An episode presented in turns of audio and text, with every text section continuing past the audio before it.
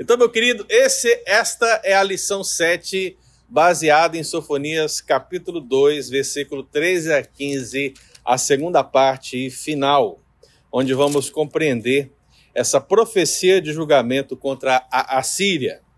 Então, meu querido, olhe para a tela e perceba comigo o seguinte: o que, que nós falamos no domingo passado? Que, sem dúvidas, há um profundo contexto bíblico entre o povo de Deus e a Assíria. É bem possível que você não soubesse absolutamente nada do escopo da relação do povo de Deus com a Etiópia, no caso da profecia anterior. Mas esse não é o caso, porque quando falamos de assírios, pensamos num povo que sempre está no contexto com Israel, assim como falamos da Babilônia, assim como falamos dos filisteus, assim como falamos de outros povos. Então, se você começar a pesquisar na Escritura, você vai encontrar inúmeras passagens que demonstram o aspecto negativo da nação assíria. Como essa nação, ela fez coisas que desagradaram ao Senhor em muitos sentidos. Se você, por exemplo, pega o profeta Jonas, então estamos falando aqui de uma época muito boa, estamos falando que Jonas ele vai para uma cidade no mandato de Deus e Deus diz para Jonas profetizar contra a malícia de Nínive. Então veja que a cidade de Nínive, meu querido, não é aquela benção, não. Não é aquela maravilha. É, é aquela visão que o pessoal tem dos Estados Unidos quando está no Brasil. Eles pensam os Estados Unidos como? Perfeito. Perfeito. Tem aqueles vídeos no YouTube, no YouTube não, né? nas redes sociais, o pessoal pegando dinheiro na árvore, assim, o pessoal andando na rua e catando os dólares, né? Essas brincadeiras que não tem um fundo de verdade. Por quê? Porque a pessoa tem a ideia de que os Estados Unidos é perfeito, aqui é perfeição pura. E talvez alguém pensasse isso acerca de Nínive, pelo seu tamanho, pela sua robustez, pela sua história. Afinal de contas, ela foi fundada por Nimrod, um dos homens mais poderosos da história bíblica. Mas não é assim.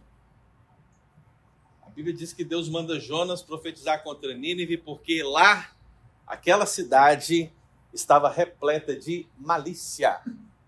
E aí você percebe que no capítulo 3, depois daqueles acontecimentos de Jonas, Jonas não quer ir, aquela coisa toda.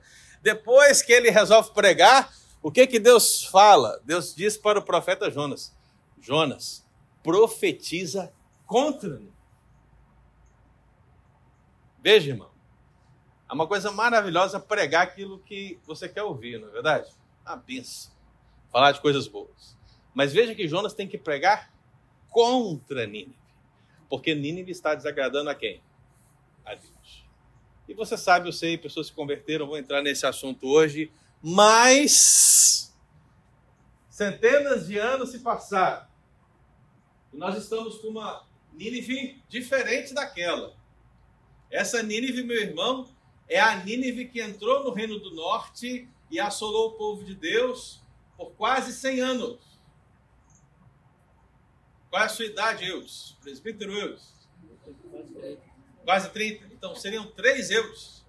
Ok?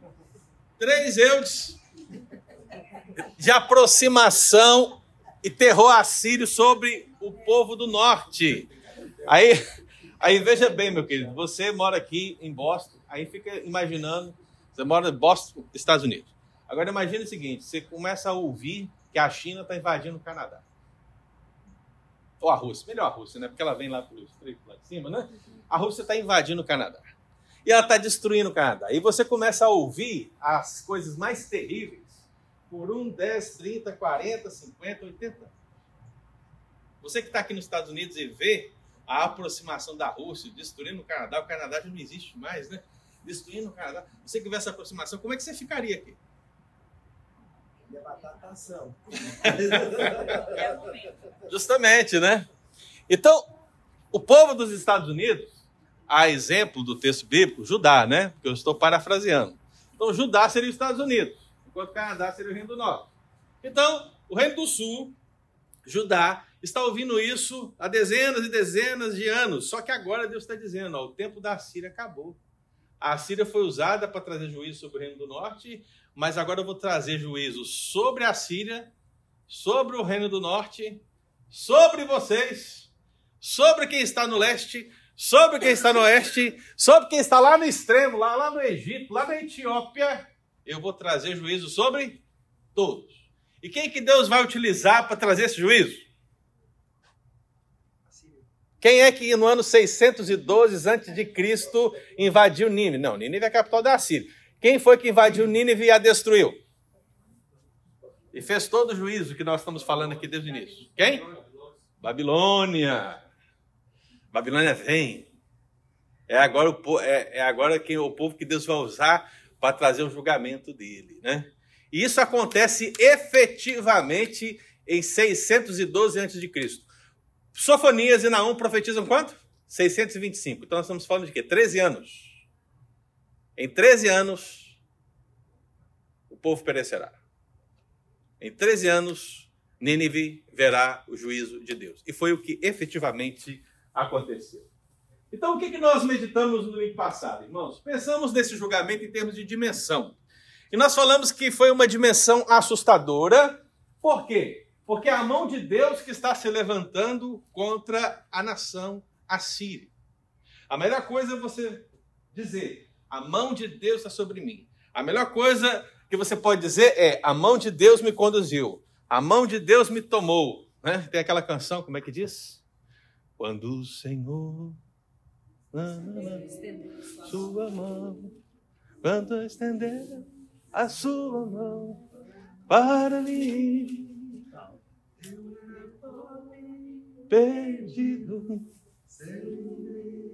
sem Jesus quando estender. Veja, estender a mão de misericórdia é bênção? É bênção. Mas agora Deus está estendendo a mão condenatória. Aí já não é tão bênção assim, né? Vamos falar desse assunto, né, pastor? Porque falamos bem passado. então, se você quiser ouvir, está lá gravado no YouTube. Segundo, a dimensão do julgamento. Falamos dessa dimensão geográfica. E essa dimensão geográfica ela está presente em todo o livro de Sofonias, irmão, porque Deus quer mostrar o princípio de que ninguém pode escapar do seu julgamento. E isso, meu irmão, foi lá no princípio. Vamos pensar, por exemplo, num primeiro julgamento de Deus parcial que acontece em Babel, quando ele executa ali a, a sua vontade sobre aqueles homens que queriam construir uma torre e descumprir o mandato divino de povoar toda a terra. Deus traz um juízo e alguém escapou? Não. Ninguém escapou. Temos a questão de Sodoma e Gomorra. Alguém escapou? Não. Ninguém escapou. Teve o dilúvio. Alguém escapou? Alguém escapou, gente? Alguém escapou, gente. Alguém escapou. E por que escapou? Por causa da graça de quem? De Deus. Então você vê que o julgamento de Deus é inescapável. Mas há um grupo de pessoas que pode ser, pode escapar pela graça. E aí quando você vê todo o entendimento bíblico, você sabe que só tem um barco a qual você pode entrar e navegar seguro até Canaã. Qual é o nome dele? Jesus Cristo. Apenas ele. Não é à toa que Jesus usa o próprio texto de Noé para se referir ao fim dos tempos, como esse momento. Então, aqui não há como escapar. Tanto a visão geral da profecia de Sofonias, como norte, sul, leste, oeste, como a do texto, a profecia em questão, quando ele diz que o juízo vai alcançar norte, Assíria e Nínive, portanto, ele está falando de região, país e capital. Aí você fala assim, tá, pastor, mas é aquela cidade que fica ali no entorno, né? É como se Deus estivesse dizendo: Eis que eu destruirei, eis que eu trarei julgamento sobre os Estados Unidos, trarei sobre Massachusetts, trarei sobre Boston. Aí, quem mora lá em Everett, pensa assim: tô livre. Tô livre. Você está livre, meu querido? Não está. Por que, que você não está? Porque na figura profética o que, o que o profeta quer dizer ao pensar em capital, país e região é que ninguém escapará. Ele não está sendo literalista no sentido de apontar quais as cidades que Deus vai. Porque se você pega, por exemplo, a profecia contra os filisteus, Deus cita quais cidades dos filisteus? Ele cita o quê? Asquelon, Asdod, Gaza e Ecrom. Quatro cidades. Quantas cidades haviam em Canaã naqueles dias? Várias. Mas ele citou quanto? Por que quatro? Porque são as quatro principais de toda a extensão do litoral. Ou seja, o que parte da capital, meu querido irmão, para as cidades menores, é justamente o que vai acontecer. O juízo que chega na capital também se estenderá a todas as cidades. Babilônia vai varrer tudo, irmão. Então, seja da perspectiva dos quatro pontos cardeais, seja da perspectiva da região, país e capital, Deus está dizendo, não tem como escapar. E esse é o princípio aplicado ao fim dos tempos, meu querido. Quando Jesus voltar, a pergunta é: alguém escapará? Você pensa naquele bunker que eles podem estar fazendo em algum lugar lá no Polo Norte, né? Você pensa naquele bunker que talvez estão fazendo lá numa área 51. E pensa assim, com toda a tecnologia, com todas essas coisas, tem como escapar? Porque existe uma frase pequena e resoluta e simples que diz: todo olho o verá. Mas e o cego, pastor? Todo olho o verá. O que quer dizer isso? Todos comparecerão diante do tribunal do Senhor. Tem como escapar? Tem. Tem. Sabe que tem. Tem uma maneira de escapar. Você já sabe. Qual é? É o barco. No caso de Apocalipse, seria um advogado. Quem é o advogado? Quem? Jesus. A mensagem central. Então a dimensão do julgamento é uma dimensão assustadora, é uma dimensão geográfica, também é uma dimensão arrasadora. E aí, quando nós falamos dessa questão da arrasadora, nós demonstramos que o estrago de Nínive foi tão terrível, mas tão terrível, tão terrível, que demorou quase 2.500 anos para as ruínas de Nínive serem redescobertas ou descobertas? Descobertas. 2.500 anos. Quando foi que ela foi descoberta? 1845. Aí eu citei alguns testemunhos extra-bíblicos aqui de pessoas que procuraram por Nínive e não encontraram. Porque Deus disse que o seu julgamento seria o quê? Arrasador toda aquela cidade, tudo aquilo pereceria, não haveria mais nada, seria um deserto. Os animais morarão ali. E meu irmão, essa profecia se cumpriu. Nínive sumiu do mapa. Ninguém encontrou. Até 1845, quando encontraram vestígios dessa cidade. Então veja, irmão, como é terrível. E aí nós aplicamos, e eu quero que você leia comigo. Fizemos essa seguinte aplicação. Qual foi? Vamos juntos? O povo de Deus não, não se desespera frente às profecias. Ainda que o Senhor aparentemente não interfira em dias, anos ou milênios, permanecemos convictos que Ele cumprirá a sua palavra. Eis o conforto da fé. Então nós terminamos aqui. Nós nos confortamos com a fé. O que é a fé?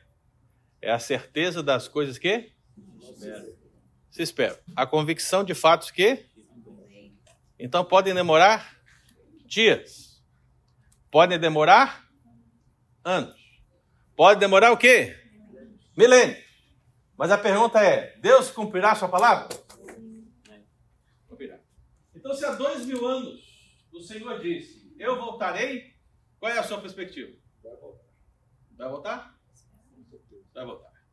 Então, aqui terminamos essa primeira parte. Aí iniciamos a segunda, irmão e vamos falar do que? Dos símbolos do julgamento da Assíria. Quero trabalhar em forma de símbolos. E quais são os símbolos? Os sinais que a gente pode trabalhar aqui. Primeiro, a cidade. Se você for na Turquia, o nome da cidade é Mossul. O que é a cidade de Mossul? A cidade de Mossul Provavelmente a região, obviamente, trata-se da região de Nimrod. As terras de Nimrod. Onde estão vestígios de. Não apenas da Nínive dos dias de Sofonias, mas das Nínive de, dos dias de Nimrod, da Nínive atual. A questão é: o que temos aqui nesse contexto em termos simbólicos é que temos uma cidade, uma capital arrogante, cheia de si. Aí você fala, pastor, mas uma cidade não se arroga, por isso que é um símbolo. Símbolo. As pessoas dessa cidade, meu querido, elas são arrogantes, soberbas. Eu imagino que Nínive estava para Babel, assim como Roma estava para o Novo Testamento. Os irmãos sabem que eu estive recentemente na Itália. Não sei se alguém já esteve ali. Não sei se alguém já visitou, por exemplo, o Vaticano, porque se um dia você visitar o Vaticano, você vai ter ideia do que eu estou falando aqui. Porque a pujança é tanta riqueza, é tanta. Tem palavras para descrever. Sim, é, é, é nos mínimos detalhes. É uma coisa assim. Você demoraria um dia inteiro para ficar. para vislumbrar uma única porta e entender que está ali. É uma coisa assim. incrível. Então, meu querido, Nínive teve o seu momento. Então, essa poderosa cidade da Síria, ela tinha uma circunferência aproximada de 100 quilômetros quadrados. E provavelmente mais de 120 mil habitantes. Aí eu quero que você olhe comigo o seguinte aqui. Ó. Você pegar, por exemplo, vou pegar uma cidade bem, bem próxima de nós, né? Boston. Boston. Lembre-se disso. Boston é muito parecida com Nínive. Em que termos, pastor? Em termos de medição. Se você pegar a parte seca de Boston, ela tem 125 quilômetros quadrados.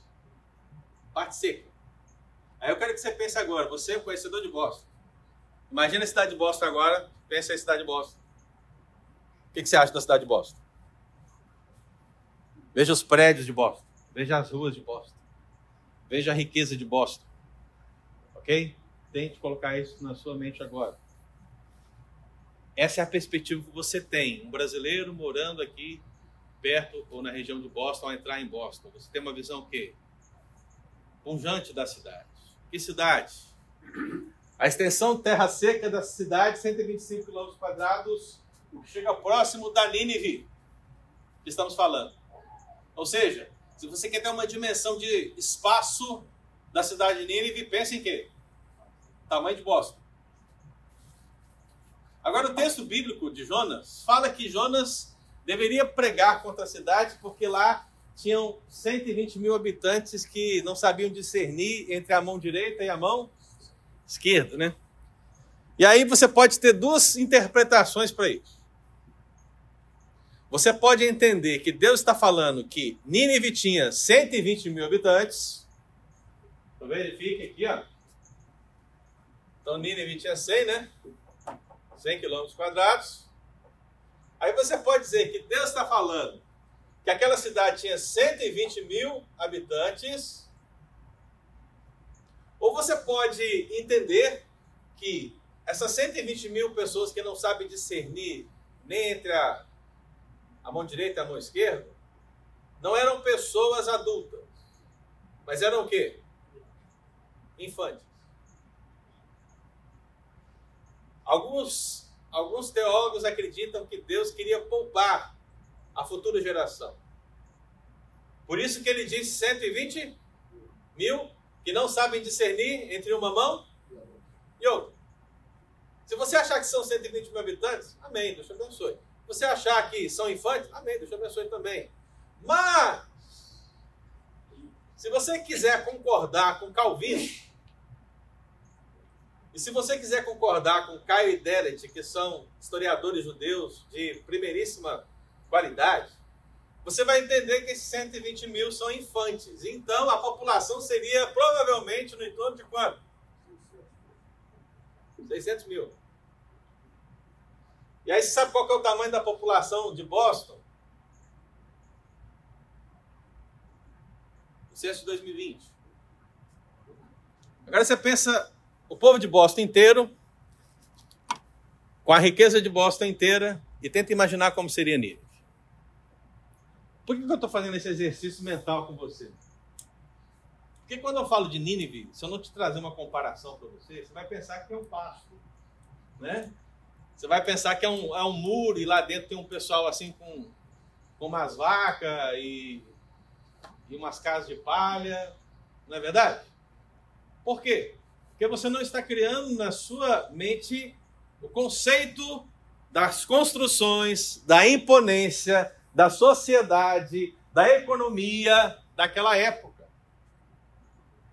Então, meu querido, se você acha que Boston, com seus com tamanho e população aproximados de, da Nínive das, dos dias de, de Sofonias, se você tem essa ideia, imagine o tamanho dessa cidade nos dias de Sofonias e Deus dizendo: vai acabar com tudo.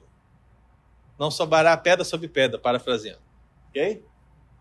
Imagine Deus falando que Boston já não mais existirá. O que, que você diria?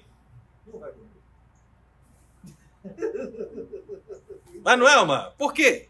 Porque você tem contra você o quê? A imagem. Você tem a imagem. Gente, não. Olha Boston, olha seus túneis, olha esse tudo aqui. Aquela ponte novinha lá, né? Não sobrará nada.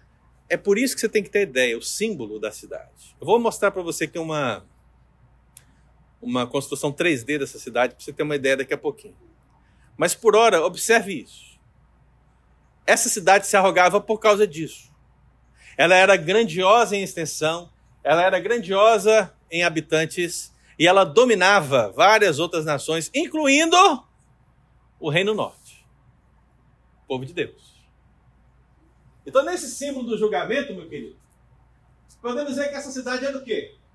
Ela era próspera, ela era importante, ela era estratégica, e ao invés dela pensar assim, vamos abençoar todas as nações com a nossa presença, ela chama para si o quê? A figura, o símbolo de uma deidade, ou de uma divindade. Porque, meu irmão, quem é que diz isso aqui, ó, que está no texto? O texto está dizendo assim, ó. Dizia consigo mesmo: Eu sou a única e não há outra além de mim. Eu já vi isso em algum lugar. Alguém lembra? Quem foi que disse isso? Ah, foi Deus, não é? Deus em algum momento disse que ele era o único? Que não havia outro além dele? Disse? Como é que você pode dizer isso acerca de você mesmo? Quem é você? Se você chegasse lá na Síria, né? O que, que ele ia dizer para você? Eu sou a Síria. Eu sou Nínive. Eu sou Nabopolassar. Eu sou Shequiapá. Vai, vai, vai falar o nome das pessoas. Por quê? porque eles achavam que era alguma coisa. Eles se colocavam como uma própria divindade. Trata-se de uma autossuficiência, irmão. Por isso que é chamado de arrogância, por isso que é chamada de soberba. Leia o profeta Naum, capítulo 2, versículo 13 e 31, exercício para você. Para casa, como se dizia antigamente, né?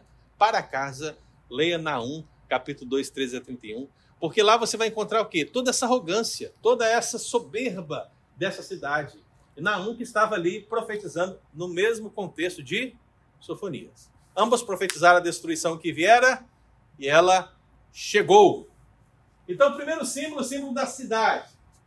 segundo símbolo, qual o símbolo, irmão?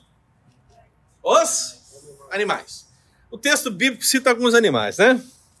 Primeiro diz todos os animais, cita rebanhos. E depois cita quem? Deixa eu ver aqui. O ouriço, o pelicano, a voz das aves. E aí, meu irmão, mais uma vez, você não pode ser literal, né? Porque é como se Deus dissesse que num espaço de 100 quilômetros quadrados, no lugar de 600 mil ou 120 mil pessoas, o que, que teria? Só pelicano e ouriço. O que, que tem? Só pelicano e ouriço. Isso é possível? Não, não é possível. mais uma vez, trata-se de uma mensagem pro profética.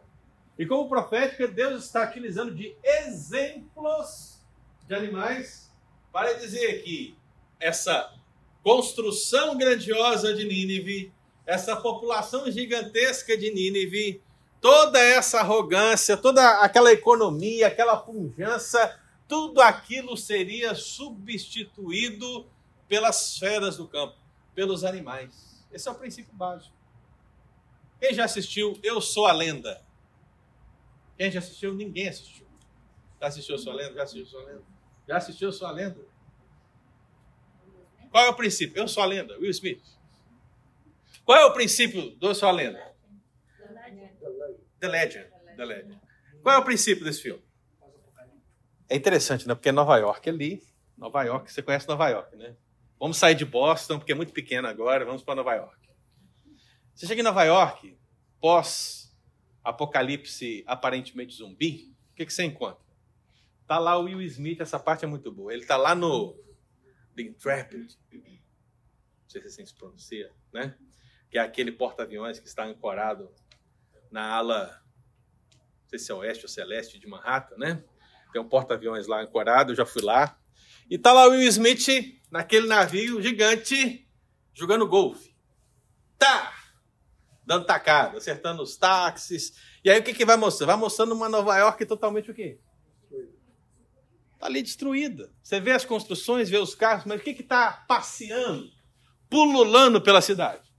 Pessoas? Não, animais. Porque à medida que o ser humano vai afastando, o que, que acontece com os animais? Eles vão o quê? Eles vão tomando controle, vão aproximando. Essa é a, essência, né? Onde o ser humano vai, os animais vão o quê? Vão acabando. Mas à medida que o ser humano vai afastando, os animais vão retornando. Então, meu querido, aqui o que Deus está dizendo é que a, a região de Nínive voltará à sua origem. Só haverá animais. Mais nada. Esse é o julgamento. Então, esse é um símbolo. Então, quando se pensa em rebanhos, animais em bandos, nós poderíamos até pensar animais domésticos e animais silvestres. Seria uma forma do profeta dizer: todos animais. Todos. Mas ele cita o pelicano, e é interessante que aquela região até hoje tem muito pelicano. Curiosidade. Né? Mas até hoje tem muito pelicano. Agora, isso não é interessante para nós no sentido de descobrir quem é o pelicano, quem é o ouriço. Né? Isso não faz diferença absoluta nenhuma no símbolo do julgamento. A ideia é a maior cidade de uma época a segunda maior potência daqueles dias ia cair. Aquele lugar sofisticado daria lugar aos animais. É interessante que a mesma coisa Deus disse para a Babilônia, através do profeta Jeremias. Só que aí nós já estamos olhando para o futuro, né? Você vê que a Babilônia ainda nem chegou na Síria. Ela vai chegar, ela vai fazer toda a situação, mas Deus já disse lá em Jeremias que a Babilônia seria igual. Mas por enquanto ela está cheia de si, punjante, eu posso, eu aconteço. Então Deus está utilizando a Babilônia para o seu propósito. Mas também vai chegar o dia do julgamento da Babilônia. E aí a mesma coisa é mencionada. Os animais tomarão lugar. Então veja, meu querido, que também há um símbolo nas edificações. Porque o texto fala o quê? Ele diz: limiares, ele cita os limiares, que nos limiares haverá monturo, e também fala do madeiramento de cedro. Eu estou tentando lembrar aqui qual é o nome da, da árvore agora, gente. Qual que é? Lá no Brasil, a gente usava muito. Peroba. Peroba, pode ser, pode ser, pode ser peroba. É peroba. É a peroba. Se você fosse lá na casa, deixa eu ver aqui, a casa de quem? Deixa eu ver aqui, quem, quem que tem cara de ter peroba na casa? Deixa eu ver. quem... Pior que fica difícil, fica dúbio, né? É? Porque eu quero falar de peroba em termos de riqueza, mas também serve em termos de vergonha. Agora fiquei na dúvida. fiquei na dúvida de usar. Então, não lancemos mão, lancemos mão da peroba. Vamos falar de cedro mesmo, né? Ué, por, que, por que cedro? Irmãos, Não havia árvore melhor nos tempos bíblicos, principalmente nessa época, para a construção. O cedro era a madeira de lei. O cedro era a peroba. Ok? Então, tipo assim, se você quer fazer algo de qualidade, como um limiar, como uma coluna, como a estrutura da casa, eu nem sei que madeira, que madeira que eles usam aqui para fazer o 2x4, toda a extensão, qual que é? Pinha? Pinho. Pinho? Pois é, lá seria cedro. Certo. Por quê? Porque é a principal Aqui, madeira. aqui tem cedro, mas é caro. Pois é, caro, né? Cedro. Então, cedro. Cedro. Cedro é a madeira. A cidade de Nínive era feito, o seu emadeiramento era de quê? Cedro. Então o senhor Erione fala: a minha casa, pastor, todo o seu emadeiramento é de cedro. Rapaz. Aí já vão perguntar se você já deu dízimo. Né? Mas, mas se a pessoa falar assim, o madeiramento da minha casa é descompensado. Aí já não causou impacto, né? Não causou. Essa é a ideia. A ideia de luxúria, a ideia de qualidade, a ideia de riqueza, a ideia de esplendor, a ideia de vida luxuosa. Essa era a cidade de Nínive. Mas todo esse esplendor e essa vida luxuosa que está aí dita na expressão madeiramento de cedro e também a expressão limiares, porque o que são os limiares? Que essa soleira da porta, ela dá a ideia de monturo em cima. E o que é um monturo? Aí está entulho, né? Mas muitas vezes a palavra é utilizada num contexto mais sujo, pensando em lixo, até mesmo esterco. E é de ser esterco mesmo, porque quem é que está tomando a cidade? Quem, gente? Os animais. Os animais. Então, é como se Deus dissesse: olha, a sujeira vai tomar conta, vai estar sobre todo o luxo de vocês. E eu acho interessante essa expressão, essa, essa ideia, porque nós deslumbramos com a riqueza, não é verdade? Eu mencionei aqui para os irmãos a riqueza do Vaticano é de deslumbrar. Você fica assim, meu Deus, que coisa, é deslumbrante, é uma coisa impactante. Quando você vai numa casa de um rico, você fica o quê? Deslumbrado, né? Com a riqueza. Nossa, olha o tamanho dessa sala, só essa sala que é o tamanho da minha casa. Olha esse banheiro aqui. Essa banheira aqui dá para nadar. Fica assim, deslumbrado, não é verdade? Você fica deslumbrado. Agora, Deus está dizendo, meu querido, que todo esse deslumbramento de Nínive não é nada para ele. Vai virar o quê? Entulho. O cedro já não é mais. Pode ser forte, resistente, excelente qualidade, mas diante daquele que fez o cedro, o que é o cedro? Entende? Então há um símbolo também aqui nas edificações. Então veja que. Quer que você leia comigo? Vamos lá? Sofonias, profetiza. Saibamos que não há nada tão suntuoso e imponente, feito pelos homens, que o Cristo não nada, por amor à sua palavra. Por amor à sua palavra, meu querido, Deus opera sobre todos. Ele é o Criador. Ele é o absoluto. Ele é o Altíssimo. Não importa. Se o homem quer fazer uma torre que chegue até os céus, ele não vai prosperar diante de Deus, está no alto e sublime trono. Não importa. A besta que emerge da terra, a besta que emerge das águas, elas podem vir com seus chifres, podem vir com seus sinais, podem vir com o falso profeta, podem vir com a grande meretriz, podem até te matar, mas não podem te destruir, porque a vitória está nas mãos. Ele é o Senhor dos senhores e o Rei dos. Então, para que você, eu não sei se vai sair o som, mas eu quero que você tenha uma perspectiva de Nínive em 3D. Ok? Então acompanha comigo esse vídeo, que aí você vai ter uma nova perspectiva de Nínive. Certo? Veja que a época de Sofonias.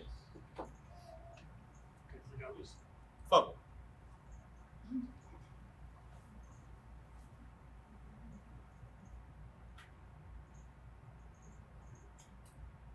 Uma visão 3D da cidade, pôr do sol, a área externa dos rebanhos, os rios. Thank you.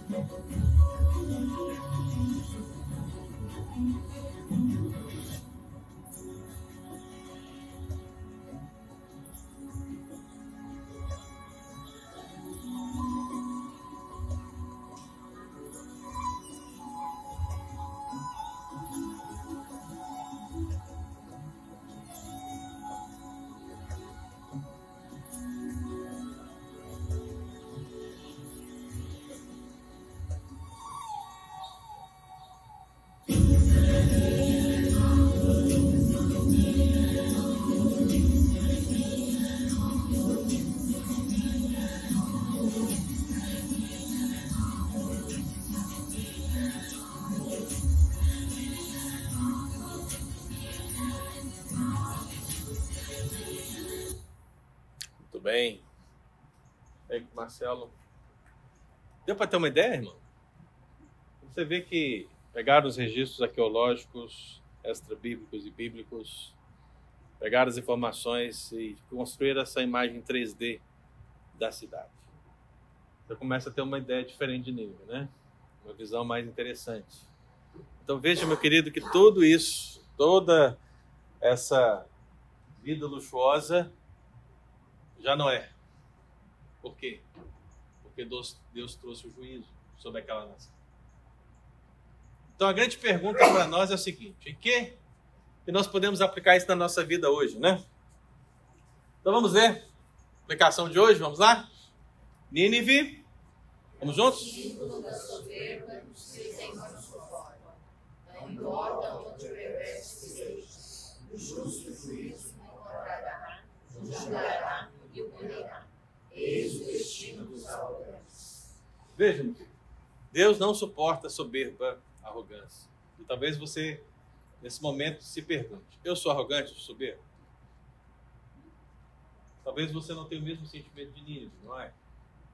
Talvez você seja uma pessoa boa, um pai legal. Talvez seja um crente que está aí todo domingo na igreja. Talvez você faça todas as exigências legais, bíblicas, né? Talvez você tenha feito tudo do jeitinho certo. Mas, meu querido, eu queria que você pensasse um pouco na arrogância de não se arrepender.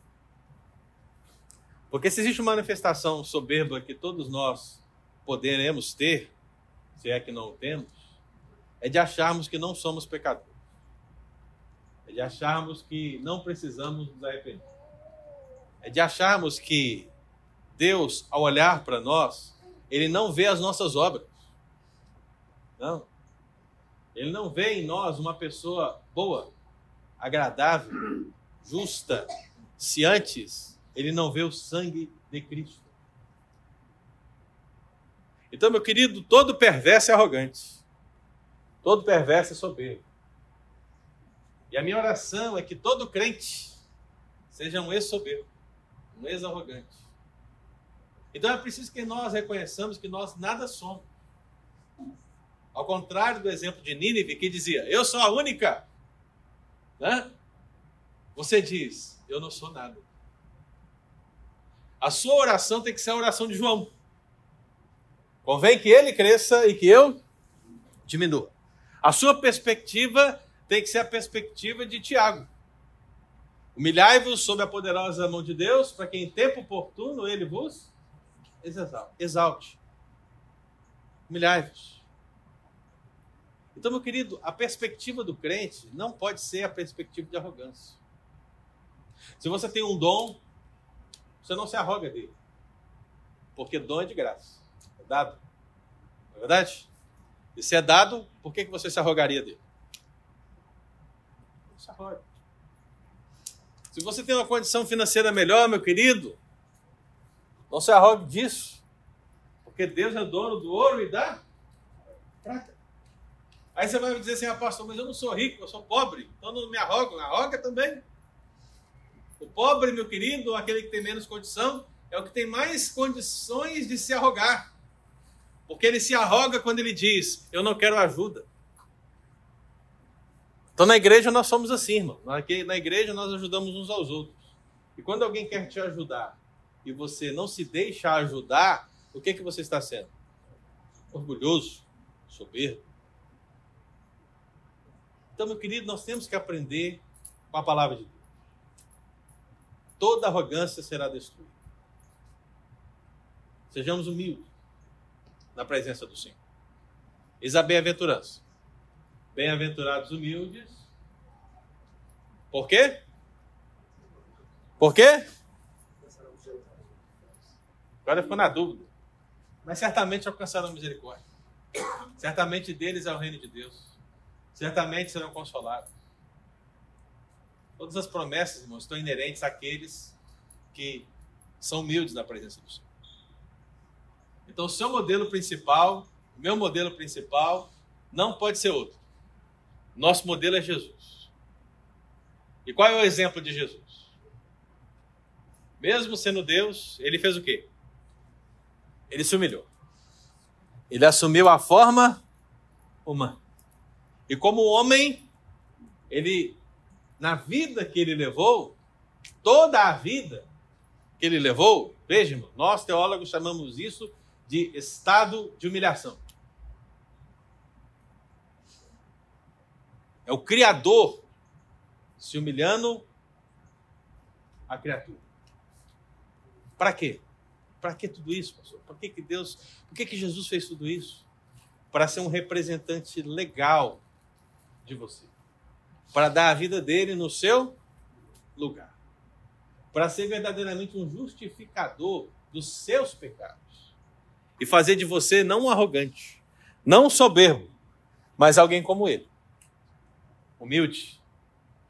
E aí, meu querido irmão, humildes, receberemos do Senhor uma herança incorruptível, gloriosa, está preparada para nós. Amém? Então, a nossa cidade não é aqui, a nossa cidade não é Nínive, a nossa cidade não é Babel, a nossa cidade não é Boston, a nossa cidade não é Everett, a nossa cidade é a Nova Jerusalém. E lá, quando você chegar, lá sim, lá as ruas são de ouro, né? Lá as ruas são de ouro. Aí sim, meu irmão. Aí é benção. Aí é para toda eternidade. Amém, queridos? Então, domingo que vem, nós vamos entrar no capítulo 3 de Sofonias.